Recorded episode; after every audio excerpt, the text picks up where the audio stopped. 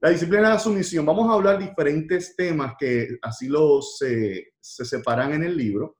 Eh, la sumisión, vamos a hablar de la sumisión, vamos a poner esto acá como disciplina espiritual.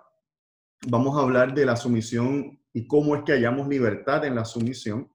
Eh, la piedra de toque, los límites de la sumisión, los actos de la sumisión y una nota final. Bueno, pues vamos a comenzar. Fíjate que el libro comienza el capítulo con esta cita. El hombre cristiano es el Señor más libre de todos. Me tomé la libertad de subrayar la palabra Señor. Y dice la cita, y no se somete a nadie.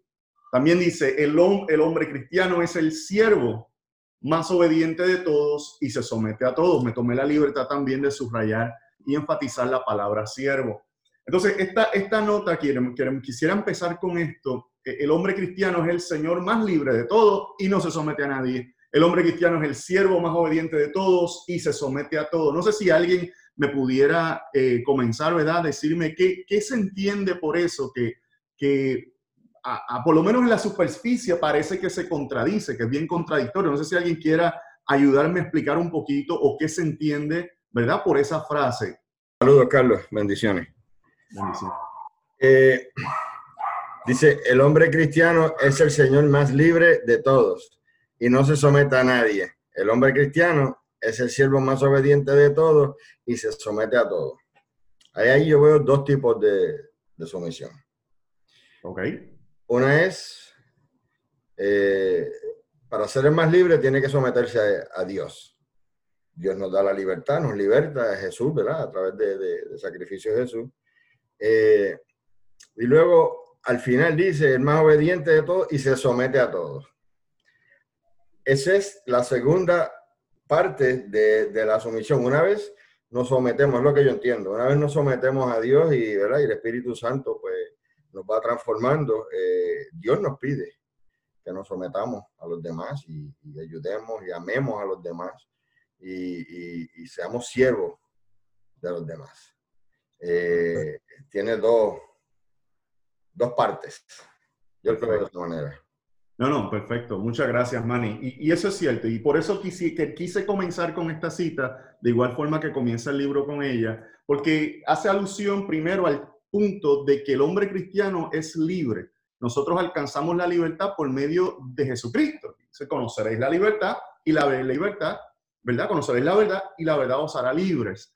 Y la verdad es Jesucristo. Entonces nosotros somos libres y estamos libres en el Señor pero esa libertad nos permite servir y ser siervos de otros. Por lo tanto, nosotros como creyentes somos señores de la libertad y Dios nos dice, está pues firme en la libertad con la que Cristo nos hizo libre, pero eso no nos exime, al contrario, nos motiva y nos lleva al servicio de los demás. Ahora bien, fíjate que la, toda disciplina, y esto comienza el libro hablando, que toda disciplina tiene su correspondiente libertad y que nuestra libertad, y que nuestra meta, perdón, es la libertad, no la disciplina. Es decir, cuando nosotros empezamos a practicar la disciplina de la oración, la disciplina de la, de escudriñar la palabra y, y todas las disciplinas, el punto no está en la disciplina, sino el punto está que por medio de esas disciplinas nosotros nos acercamos a Dios y Dios nos da la libertad. Y esa libertad que nosotros buscamos. Ahora bien, cuál es la libertad o qué libertad corresponde a la sumisión. Es decir, si toda disciplina tiene su propia libertad y las disciplinas nos llevan a acercarnos más a Dios y nos hace libre, ¿qué libertad hay en la sumisión? Amados, la libertad de poder amar a todas las personas incondicionalmente.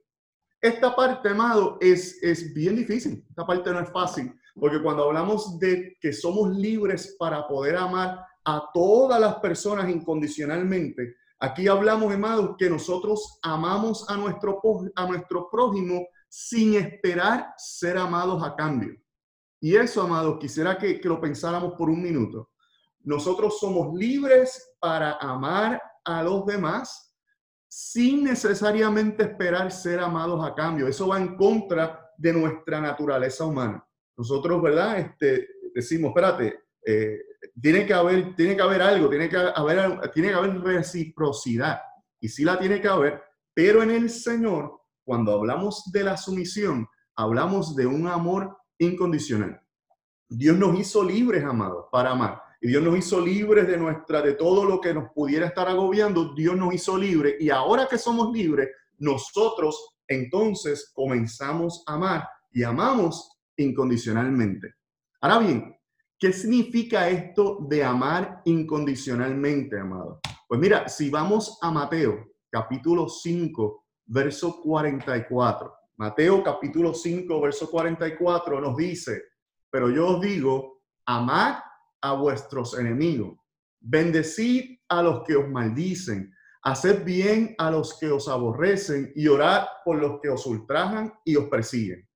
Fíjate que aquí habla el Señor Jesucristo diciendo que debemos amar a los enemigos, a los que nos maldicen, a los que nos aborrecen y orar por los que nos ultrajan y nos persiguen. Eso es un amor, amado, que obviamente, o sea, nosotros vamos a hacer eso no porque querramos castigarnos a nosotros mismos. Dios no nos pide hacer eso por una especie de castigo ni nada que ver, sino se hace eso por amor. Porque fíjate que el Señor nos amó a nosotros primero y de tal manera amó Dios al mundo que envió a su Hijo unigénito para que todo aquel que en él cree no se pierda, sino que tenga la vida eterna. Entonces, ese amor don, como Jesucristo se, se, se negó a sí mismo, y lo vamos a ver en un minutito, y se hizo hombre y llegó hasta la muerte y muerte de cruz por amor a nosotros. De esa manera el Señor dice, amad a vuestros enemigos, no como castigo, sino por amor. Fíjate lo que dice Mateo 5:39. Mateo 5:39 dice, no resistáis, dice, pero yo digo, no resistáis al que es malo. Antes a cualquiera que te hiera en la mejilla derecha, vuélvele también la otra. Eso, amados, otra vez, es difícil, porque nuestra naturaleza humana es bien proteccionista. Nosotros vamos a tratar de protegernos, vamos a tratar de proteger nuestra vulnerabilidad interna, nuestras emociones, vamos a tratar de proteger nuestro propio ser. Y, y es importante hacerlo. Pero la Biblia también nos dice, mira, observa este punto, ama a que es malo y si te hiere, vuélvele también la otra. No, otra vez, no como un castigo, ni tampoco como un sometimiento que, que raya en lo absurdo, sino por amor a la obra de Dios.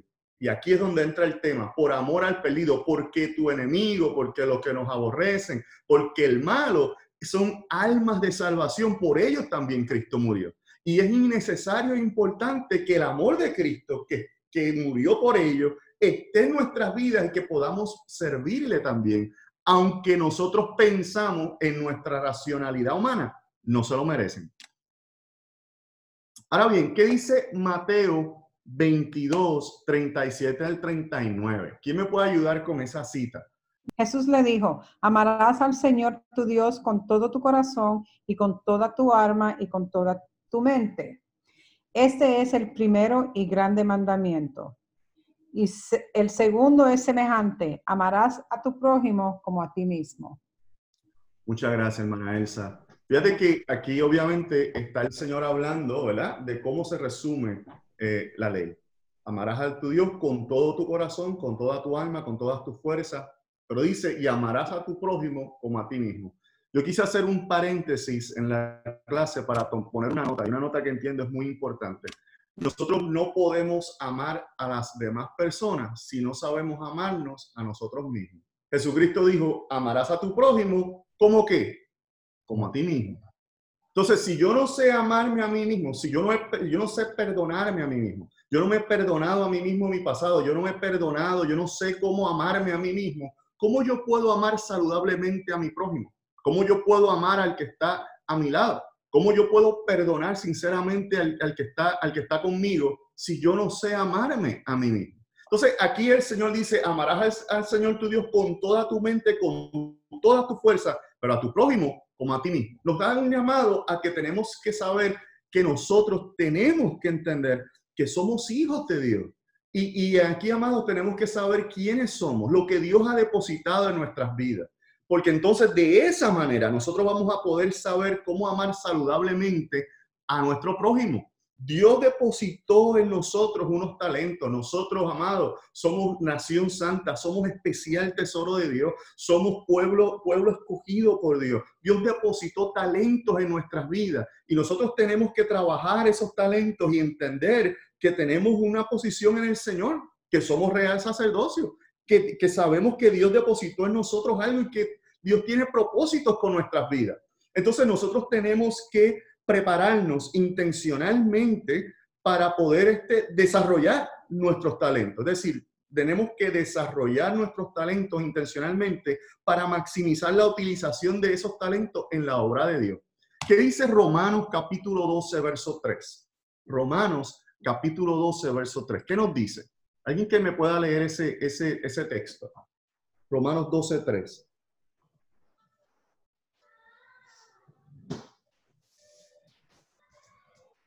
Creo que la hermana Edith está lista para, para contestar. Puede sacar el mute.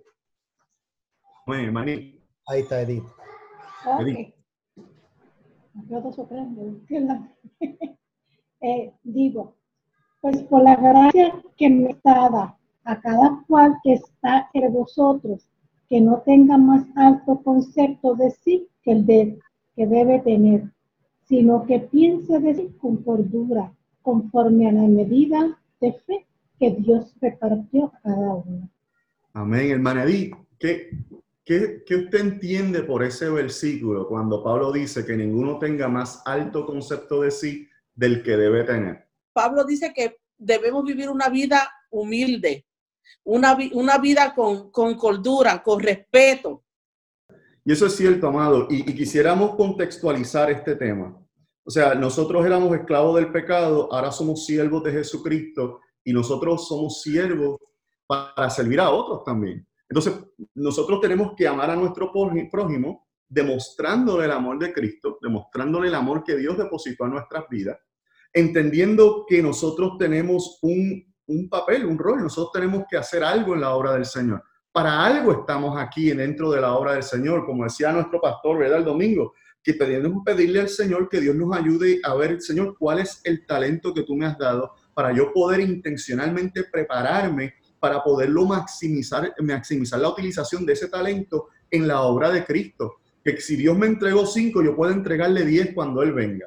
No, no quedarme eh, con esos talentos a un lado, sino que podamos decir cuál es eso que tú me has dado y entender lo que Dios ha depositado en nuestra vida. Por eso hay, tenemos que tener el concepto adecuado de quién somos. En el Señor, sin el Señor somos nada. Con el Señor somos real sacerdocio. Y Dios nos ha depositado en nuestras vidas talentos para ponerlos al servicio de la obra. ¿Y qué hacemos con todo lo que Dios nos da en nuestras vidas? Amados, tirarlo a los pies de Jesucristo para que Jesucristo obre por medio de nosotros en la obra del Señor. Fíjate que ahí, ¿verdad? Dice, no hay lugar, y esto es un coro, no hay lugar más alto que estar a tus pies. Eso no es una metáfora nada más para cantarla. Eso debe ser una realidad en nuestras vidas diariamente. ¿Qué significa estar a los pies del maestro? Que todo lo que el Señor nos dé, no solamente digamos, Señor, esto es para tu gloria, sino que demostremos con nuestros talentos, con nuestro tiempo, con, nuestro, con nuestra fuerza, que estamos sirviéndole también a los demás. ¿Ven? Ahora, por eso entendemos que nosotros somos Señor, porque nuestra libertad, la libertad con la que Dios nos ha dado, pues no se la sometemos a nadie, pero nosotros, ¿verdad? Nuestro servicio es para el Señor.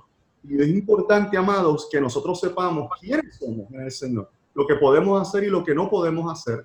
Y luego entonces podemos libremente amar a los demás. Ah, bien, el libro habla de la piedra de toque. Y aquí entonces comienza el tema esto de la piedra de toque. ¿Qué es eso de una piedra de toque? Pues mira, amado, la piedra de toque, si vas a la Real Academia Española, lo define como pues aquello que permite calibrar el valor preciso de una cosa. Si vas a la Enciclopedia Británica, habla de que es una piedra que se utiliza para conocer la pureza del oro y la plata. Entonces, lo que hace el autor aquí es que dice, en la piedra de toque, cuando hablamos del tema de la sumisión, está en Marcos capítulo 8, versos 34 al 35. Fíjate que dice, entonces llamó a la multitud y a sus discípulos y le dijo, si alguien quiere ser mi discípulo, que se niegue a sí mismo, lleve su cruz y me siga, porque el que quiera salvar su vida la perderá, pero el que pierda su vida por mi causa y por el Evangelio, la salvará. Ahora bien, ¿qué significa, amados, o qué querrá decir el Señor con esto de que nieguese a sí mismo y lleve su cruz y me siga? ¿Qué querrá decir el Señor con esto? Entonces, aquí pudiera ser, y es importante que entendamos, que negarnos a nosotros mismos no significa la pérdida de nuestra identidad. Dios, Dios nos creó y, nosotros tenemos nuestra personalidad y Dios depositó en nosotros, ¿verdad? Diferentes personalidades y está en nuestro DNA humano. Y, Dios no, y el negarnos a nosotros mismos no significa la pérdida de esa identidad, ni tampoco significa que nos despreciemos a nosotros mismos. Es importante, acuérdate, para poder amar al prójimo, yo tengo que saber cómo amarme a mí mismo, ¿verdad? Y acuérdate que, que Dios depositó su especial tesoro en nuestras vidas, por lo tanto debemos tener un concepto adecuado, no orgullo ni nada de eso, sino que todo lo que Dios nos dé está a los pies del Maestro. Entonces, esto de negarse a sí mismo y tomar su cruz cada día, no es que nos aborrezcamos, para nada, sino simplemente es que nosotros sepamos que ahora nuestros anhelos y nuestros deseos están a la, a la sujeción del Maestro, es decir, que se haga la voluntad de Dios en nuestras vidas. La sumisión que habla Jesucristo eh, y que nos presenta el Señor en su palabra es, es pues revolucionaria, por así decirlo. Eh, si vamos a Filipenses 2.8, ¿alguien quién me puede leer Filipenses 2.8? Y estando en la condición de hombre, se humilló a sí mismo y haciéndose obediente hasta la muerte de cruz. Amén, muchas gracias, hermana Vanessa. Se hizo obediente y se humilló a sí mismo y se hizo obediente hasta la muerte y muerte de cruz. So, la pregunta que, que se me ocurre, ¿y, ¿y por qué el Señor hizo eso? ¿Qué motivó al Señor a hacer eso? Por amor, ¿Perdón? por amor a, a- a- a nosotros. Simplemente por amor.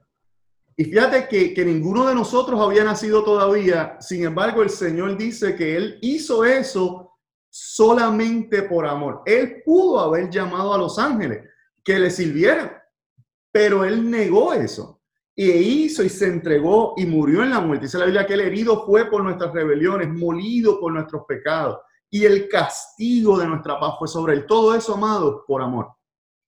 Amén. Y él dice entonces, oye, si tú quieres seguir en pos de mí, entonces niégate a ti mismo. Y quiero que meditemos en eso por un minuto, porque él, Jesucristo, amado, es el Rey de Reyes y Señor de Señores. Amén. ¿Qué dice Primera de Pedro 2, capítulo, verso 21 al 23? ¿Qué dice ahí? Para esto fueron llamados, porque Cristo sufrió por ustedes, dándoles ejemplo para que sigan sus pasos. Él no cometió ningún pecado, ni engaño en boca. Cuando proferían insultos contra él, no replica insultos. Cuando decía, no amenazaba, si les entregaba a aquel que juzga con justicia. Amén. Habla acerca de que para esto nosotros también seguimos llamados, para seguir lo que el ejemplo del Señor. Amén. Fíjate que el Señor otra vez, Rey de Reyes, Señor de Señores, Dios del universo, se, se somete, se, despoja a sí mismo, toma forma de hombre y se hace obediente hasta la muerte y muerte de cruz. La enseñanza más radical, la enseñanza social más radical de Jesús fue que, que reversó el concepto de grandeza. La gente esperaba que el rey de los judíos iba a llegar con todo esplendor y él vino y nació en el mesón. Eh, y él vino a enseñar lo que es una vida de cruz y dice la vida de una sumisión voluntaria que libremente acepta servir a los demás. Fíjate lo que el Señor vino a enseñar en, en Filipenses. El ejemplo de su llamamiento y del camino de la cruz en toda la forma de la vida humana constituye la base de la enseñanza de la sumisión en el Nuevo Testamento.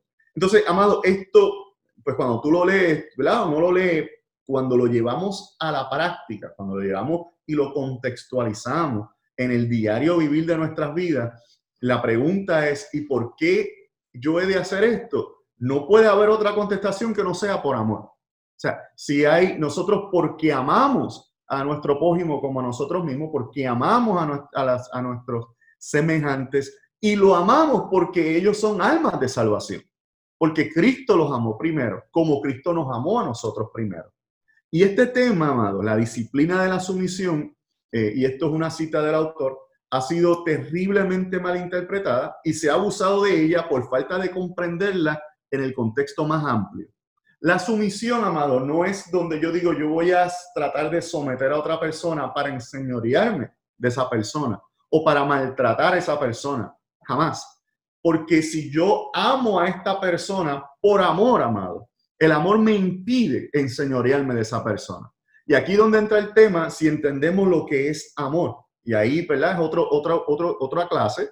Pero como referencia, busquemos Primera Corintios 13 en su, en su devoción privada y mira lo que es el amor y cómo define lo que es el amor la palabra y aplicándolo al tema de la vida de la cruz eh, y del amor y de buscar el amor por amor por las almas y cómo se aplica eso, amado. Entonces tenemos que entender que la sumisión tiene el tema de que se, todo es todo redondea y está en base al amor de Cristo por nuestras vidas, que se refleja en nosotros y nosotros reflejamos el amor de Cristo a las almas.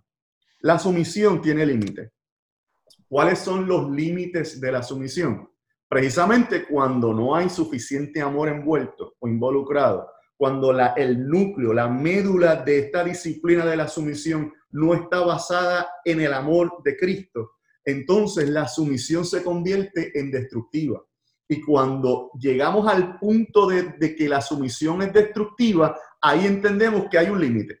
Ya ahí no hay sumisión. No tengo por qué seguir en esta sumisión porque destruye, porque hace daño. Entonces, aquí entonces entendemos que la, que, y debemos entender que, que la, cuando la sumisión se vuelve destructiva, entonces niega la ley del amor tal y como el Señor la enseñó. Y es, ¿verdad?, una afrenta a lo que es la sumisión pura, eh, como lo explica la palabra, como dice la Biblia. Y volvemos a Mateo capítulo 22, verso 37 al 39, ¿se acuerdan? Amarás a tu prójimo como, como a ti mismo. Yo no voy, nadie que sea esté en su sano juicio quiere destruirse a sí mismo y se inflige, ¿verdad? Dolor. Nadie que tenga, ¿verdad? Eh, que esté en su sano juicio. Por lo tanto, si tú, si tú no quieres eso para ti, no quieres eso para tu hermano, para tu hermana, para tu prójimo. Y esto comienza, amados, contigo mismo. Por eso dije, si tú, tú tienes que saber amarte a ti mismo, para luego saber amar a tu cónyuge, para saber amar a tus hijos. Tú disciplinas a tus hijos no porque quieres castigarlos, para enseñarlos, porque los ama. El padre que ama castiga a sus hijos, pero es para enseñarle, enseñarle disciplina para que sean, para que puedan ser productivos cuando lleguen a la adultez. Entonces ahí tienes el tema del balance entre el amor que, que, nos lleva a actuar. Bien, los límites de la sumisión, amado. Vamos a ver, y, y, aquí vamos a hablar de cuatro versos, si me pueden ayudar buscando estos cuatro versos. Alguien, por favor, que me busque Primera de Pedro, capítulo 2, verso del 13 al 14, y, y Hechos, Hechos también, Hechos capítulo 4, 19 al 20. ¿Quién puede buscar Primera de Pedro, capítulo 2, 13 al 14, y Hechos 4, 19 y 20? Por causa del Señor, someteos a toda institución humana, ya sea al rey como a superior. De eso habla también Romano 13, de la sumisión a la ley. Yo a los gobernadores como ya. por el, a mí, perdón, ya a los gobernadores como por el enviado para con castigo de los malhechores y alabanza de los que hacen bien. Amén. So, vamos con Primera Pedro primero. 1 Pedro 2.13, Pedro está hablando de que debemos someternos a las autoridades superiores, ¿verdad? Y que están en autoridad. ¿Qué dice Hechos capítulo 4, 19 y 20? Mas Pedro y Juan respondieron diciéndoles, juzgad si es justo delante de Dios obedecer a vosotros antes que a Dios, porque no podemos dejar de decir lo que hemos visto y oído. Amén. Entonces aquí tenemos dos, dos versos en los dos está Pedro involucrado. Pedro hablando en 1 Pedro 2, 13, 14 dice someteos a las autoridades. Pero hecho, Lucas nos relata que Pedro y Juan dijeron, espérate, no, no nos vamos a someter a ustedes porque es necesario obedecer a Dios antes que a los hombres. ¿Cómo reconciliamos esos dos textos de la palabra que involucran el mismo personaje, en este caso Pedro? ¿Cómo podemos, cómo podemos reconciliar eso? no sé si Eliu creo que levantó la mano. Sí, cuando, cuando la obediencia a la, a la autoridad pública no interfiere con la obediencia a la autoridad de Jesucristo. Jesucristo es, Señor sobre, eh, Jesucristo es Señor sobre todas las cosas. Lo que se debatía en la iglesia primitiva y en los primeros años de la iglesia era precisamente el señorío de Jesucristo.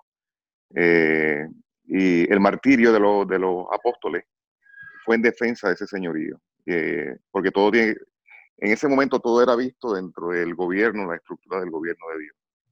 Lo que reconoce eh, algunos de los apóstoles al principio es que en la soberanía de Dios, Dios permite que se organice el, sistema humano, pero ese sistema humano no puede ir por encima de, del gobierno del Señor.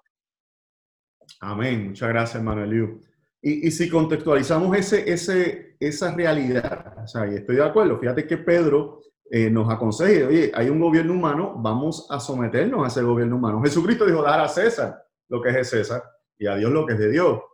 Pero cuando esa autoridad a la cual nosotros estamos sometidos afrenta y comienza a amenazar nuestra vida eh, devocional, es decir, nuestra, nos obliga a entrar en desobediencia a Dios, ahí es donde nosotros ponemos un límite.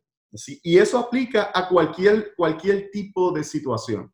Cuando nosotros estamos en una situación donde entonces decimos, espérate, yo tengo, ¿verdad? Por amor hacer esto, por amor hacer aquello, porque la palabra dice esto lo hago, pero lo que la respuesta es una fuerza a que nosotros nos alejemos, no, no estemos en afrenta a lo que el Señor nos ha hecho, a la libertad con la que Dios nos ha llamado, ahí nosotros decimos, esto es, aquí hay que ponerle un límite. Romanos 13.1, como bien dijera nuestro hermano Ángel, ¿verdad? Eh, eh, es el mismo tema. Lo que pasa es que lo dice Pablo. Romanos 13 habla Pablo hablando de lo mismo, hablando de sometimiento a las autoridades. Hechos 16.37, pero Pablo les dijo, después de azotarnos públicamente sin sentencia judicial, siendo ciudadanos romanos, nos, nos echaron en la cárcel y ahora nos echan encubiertamente no por cierto, sino vengan ellos mismos a sacarnos. Amén. Fíjate que aquí Pablo, que en Romanos dice, someteos a las autoridades, hechos cuenta, Lucas nos dice en Hechos 16, que Pablo, entendiendo y conociendo la ley y sus derechos, dice, espérate un momento, aquí hubo una afrenta, entonces yo no tengo por qué necesariamente aceptar todo lo que está hecho, sino que yo conociendo mis derechos, que vengan las autoridades aquí y me busquen, porque yo soy ciudadano romano. Eh, en otras palabras, aquí Pablo está diciendo, yo también conozco mis derechos y comienza el contraste en lo que es una sumisión ciega que, raya, eh, que pudiera rayar en lo absurdo con una sumisión sabia basada en el amor. Amén. Entonces, este, eso es importante, conocer los límites de la sumisión. Sin embargo, amado, pudiera ser bien complejo. O sea, este tema de poder entender eh, los límites de la sumisión nos va a llevar a enfrentarnos a situaciones bien complicadas en muchas ocasiones. No existe una ley donde tú puedas decir, pues mira, aquí está la fórmula y, esta fórmula cubre todas las situaciones de sumisión. Por el contrario, para poder entender y, y poder discernir el tema de los límites de la sumisión, tenemos que depender profundamente del Espíritu Santo. Porque pudiéramos, eh, si seguimos la ley, la luz del Espíritu Santo y la guía del Espíritu Santo, vamos a llegar a la luz y, podemos discernirlo. Si lo seguimos nuestro propio criterio humano, pudiéramos entrar en, problemas serios. Amén. Bueno, ¿cuáles son los actos de sumisión? ¿Cuáles son los actos de sumisión? Que es el, otro tema que habla, que habla el libro. Vamos a ver si puedo Disculpe, amado. El primero es, eh, se, puede, se, puede, se puede resumir en estas palabras, como tú quieras, lo que tú quieras, cuando tú quieras. Es decir, el primer acto de sumisión es nosotros estamos al servicio del maestro. Lo que el Señor nos diga, como Él quiera, cuando Él quiera. So, nuestra primera en el orden de sumisión, en los actos de sumisión, es al Señor. Amén después del Señor tenemos que oír, recibir y obedecer la palabra. Por eso hay que escudriñar la palabra. Y escudriñamos la palabra para poder entender la naturaleza y, la, naturaleza de Dios y lo que Dios quiere para nuestras vidas. Después de los actos de sumisión, en el orden está la familia. ¿Quién me puede leer Filipenses capítulo 2, verso 4? ¿Qué dice Filipenses capítulo 2, verso 4? Eh, no mirando cada uno por lo suyo propio, sino cada cual también por lo de los otros. Amén. Y aquí hablando de la familia, amado, no mirando cada quien lo suyo propio, sino por lo de los otros. ¿Cómo pudiéramos aplicar el tema de la, el tema de la familia a la luz de ese verso? ¿Cómo pudiéramos relacionar el tema de la familia a la luz de ese versículo? Eh, yo creo que en la familia es el mejor ejemplo para, para nosotros ver es este caso de sumisión, porque en la familia el esposo, la esposa se sujeta al esposo, eh, los hijos se sujetan a los padres, este, tiene que haber ejemplo de sumisión, el hombre se sujeta a Dios como cabeza de la familia, y bueno, creo que eso es una cadena, y entonces cuando hay sumisión a Dios, hay sumisión al cónyuge y los hijos se someten a los padres y es un claro ejemplo un bonito ejemplo de, de una sumisión correcta y equilibrada. Amén, amén. Y fíjate que Filipenses capítulo 2.4 dice que no buscando cada quien lo suyo propio, cuando hablamos del núcleo familiar, eh, se, se, sobreentiende y probablemente eh, muchas veces, como se dice en inglés, we, give it for granted we take it for granted, de que en la familia, el, como dijo nuestra hermana Vanessa, y muchas gracias por la aportación, el, el esposo se somete a Dios, pero el esposo busca lo que es, lo, lo que es mejor para la esposa y para los hijos, para todos los miembros de la familia, no buscando lo suyo propio, sino por los demás. Pero entonces la esposa que se somete al esposo y se somete a Dios tan primeramente, también busca lo que es mejor para el esposo y para los hijos. Pero, pero no se preocupa de que está descuidada porque el esposo está cuidando por ella. Lo mismo el esposo no se preocupa porque la esposa está cuidando por ella. Y los hijos, mientras van creciendo, se les va enseñando el, el temor de Dios, el amor a, la palabra, y se les va enseñando ese concepto de no buscar necesariamente o únicamente lo bienestar de uno propio, sino de todos los demás en la familia. Y, fíjate que eso es importante porque cuando se ama a sí mismo primero y se puede demostrar ese amor en la familia, eso empieza a radiar o empieza a proyectarse dentro de la iglesia y en la comunidad. Nosotros también servimos a nuestros vecinos. Y, quiero que vean eso porque eh, después de, de, servirle a Dios, conocer la palabra y estar, si, estar sirviendo dentro de la familia, debemos mirar también a nuestros vecinos. ¿Cómo puedo ser luz? ¿Cómo puedo ser eh, sal en esta tierra mirando a los que están cerca, a nuestros vecinos, servir a la iglesia, servir a los creyentes, a mis hermanos en Cristo, servir a los quebrantados y despreciados. Y quiero que, quiero que vean, amados, que utilicé la palabra servir y la sustituí por la palabra sumisión. Porque cuando nosotros estamos, cuando hablamos de sumisión a nuestros vecinos, no es otra cosa, amados, que estamos sirviendo a nuestros vecinos, cómo yo puedo servir a, los que están a mi lado, cómo yo puedo servir en la iglesia, cómo yo puedo maximizar la utilización de mis talentos dentro de la obra de Dios, cómo yo puedo prepararme intencionalmente para poder servir a los demás que están alrededor mío, los que están en mi casa, los que están al lado y los que están en la, en la iglesia y los que están quebrantados y despreciados, es decir, los que todo el mundo se olvida de ellos, los que nadie se acuerda, eh, porque probablemente no puedan, ¿verdad?, aportarnos mucho. ¿Quién les sirve a ellos? ¿Quién saca de su tiempo para ir y servir a los quebrantados y los despreciados? ¿Quiénes son esos? ¿Quiénes son los quebrantados y despreciados según el autor? Pues, ¿qué dice Santiago capítulo 1, verso 27? La religión pura y sin mancha delante de Dios, nuestro Padre, es esta.